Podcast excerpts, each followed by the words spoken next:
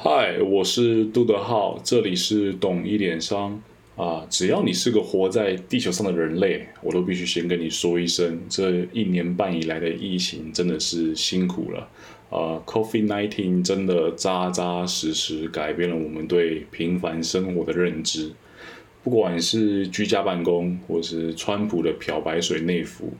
华南海鲜市场啊，或者是那个为了出门把自己穿成树木的英国人，再次验证啊，这些最搞笑的情节都不是故意塞好，都是自然而然发生在现实生活中这样。呃，我自己啊，是已经快要忘记三级警戒以前在麦当劳内用吃大麦克那种悠闲的，然后吃的满手都是那种感觉啊，确实。啊，所有啊，现在与疫情相关的资讯真的是充满了我们的生活。这些讯息哦，都不能用新闻来比喻，根本就是一种洪水这样冲过了我们。好比说三加十一啊、破口啊、机师啊，或者是人与人的连接等等。那在今年五月以前，或许没有这么严重，但如果今天你不刻意去过滤一下的话，所有的台湾新闻啊，它的资讯啊，都跟疫情脱不了关系。呃，讲远了，拉回来，拉回来一下啊。今天的主题不是媒体，我今天想聊的主题啊，是近期炒的沸沸扬扬的疫苗相关的话题。但我不看今天六月十五号高端疫苗那个上冲下洗二十趴的部分，也排除那些太过高端的医疗层面。等一下，我换个词，太过高干的医疗层面啊，然后也暂时先忽略哪个国家又送了台湾多少疫苗这样的国际政治的呃主题，我们先。抛下各种立场、目光、好恶、成见、理由、善恶，我们只把重点放在疫苗啊，它是一种救命器材，跟口罩一样是一种救命器材的论点上来做一点小小的胡说瞎聊的部分啊。所以今天的主题是我没有找出以弹性而言这个弹性这个词哈。疫苗与口罩作为需要付钱的医疗用品的关键差异，呃，帮大家回推一下相关的时间线跟剧情。新冠肺炎啊，大概是一九年十二月初左右开始在大陆那边出现相关的病患啊。那台湾的部分，我们这边是二零年的一月三十一号开始有口罩国家队的概念。那还没有扩产以前呢，台湾口罩每天大概可以产生一百八十八万片，一八八万片，对，应该没讲错啊。那扩产以后，直到两千年的五月左右，啊，我已经是每天可以产出两千万片啊，整个可以涵盖台湾内用所需。我甚至我们也打了一场漂亮的这个口罩外交的部分，除了亚洲周边国家啊，还有我们那些邦交国以外。美国、欧洲那时候都有收过台湾的口罩，我们是真正意义上口罩的爸爸啊。OK，我们前前后后捐了五千万片口罩给全世界。那排除那种台湾 can help 的那种宣言类的行为，在实质意义上，去年上半年台湾是做的真的不错。一年前我们防疫干得好，口罩产得快，傲视群雄，所向披靡，是可以以台湾为傲的。说实话。但怎么碰到疫苗，一切就变了样？呃，这里我先引入一个今天重要的概念和判断工具，叫弹性。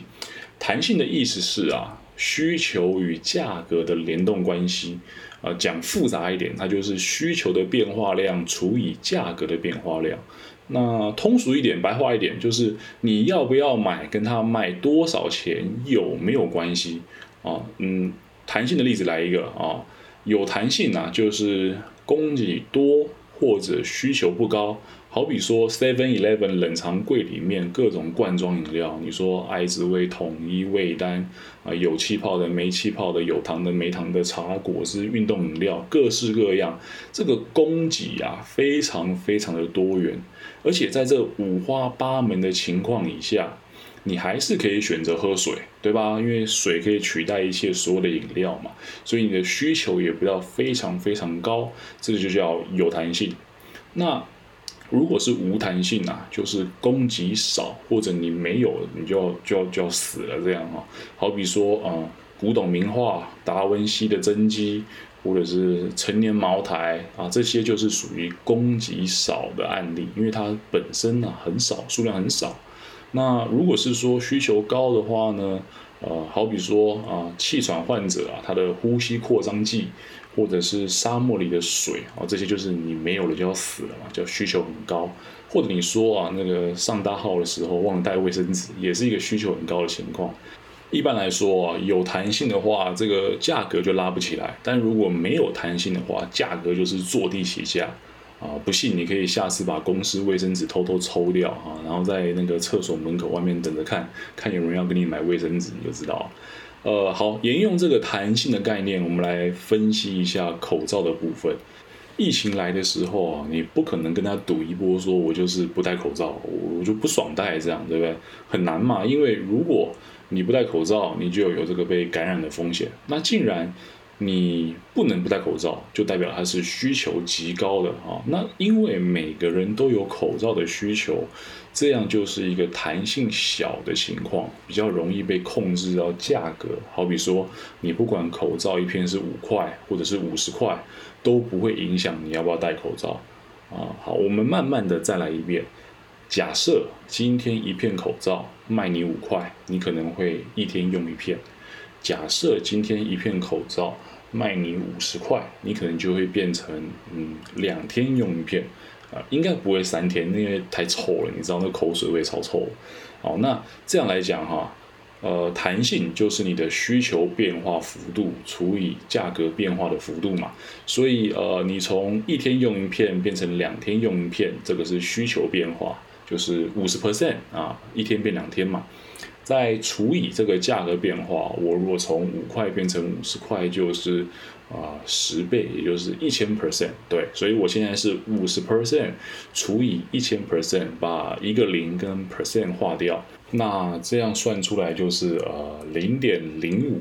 这个数字有什么意义呢？它如果大于一，代表这个商品是有弹性。好比说刚刚讲到的饮料啊，你可以随便选，要不要喝随便啊。那如果这个数字小于一，它就是没有弹性，也就是说，你如果没有这个东西，可能就要往生的死了这样啊。那口罩啊，它零点零五，超级没有弹性，想必就可以感觉到了吧？啊，那结束口罩的部分呢，我们聊一下疫苗。同样的概念套到疫苗身上，相信聪明的你马上想到了，疫苗有没有弹性？没有。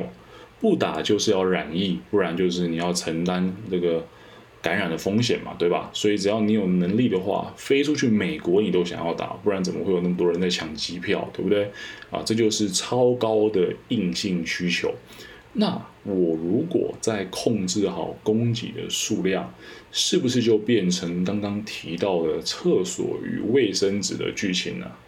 啊那至于更多的可能性，不是因为我没有三百万不敢继续往下说，而是这些更多的资讯啊，我一个平凡人也碰不到，剩下都是猜测，也说不准。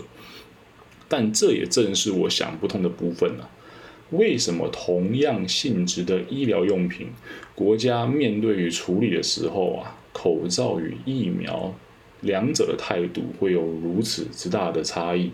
我想不通。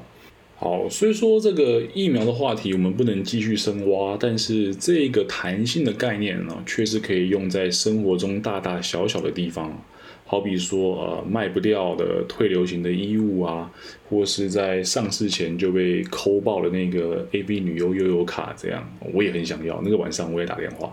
呃，男生喜欢的 PS Five，女生喜欢的爱马仕，它只要是有供给、需求、价格组成的交易模式，它都有弹性在其中驱动着。希望今天这个用口罩与疫苗作为范例的弹性的胡说瞎聊，可以提供你在日常生活中除了啊多少钱以外啊，有更多一种的思考维度。呃，身体健康，不要被骗。我们下期见。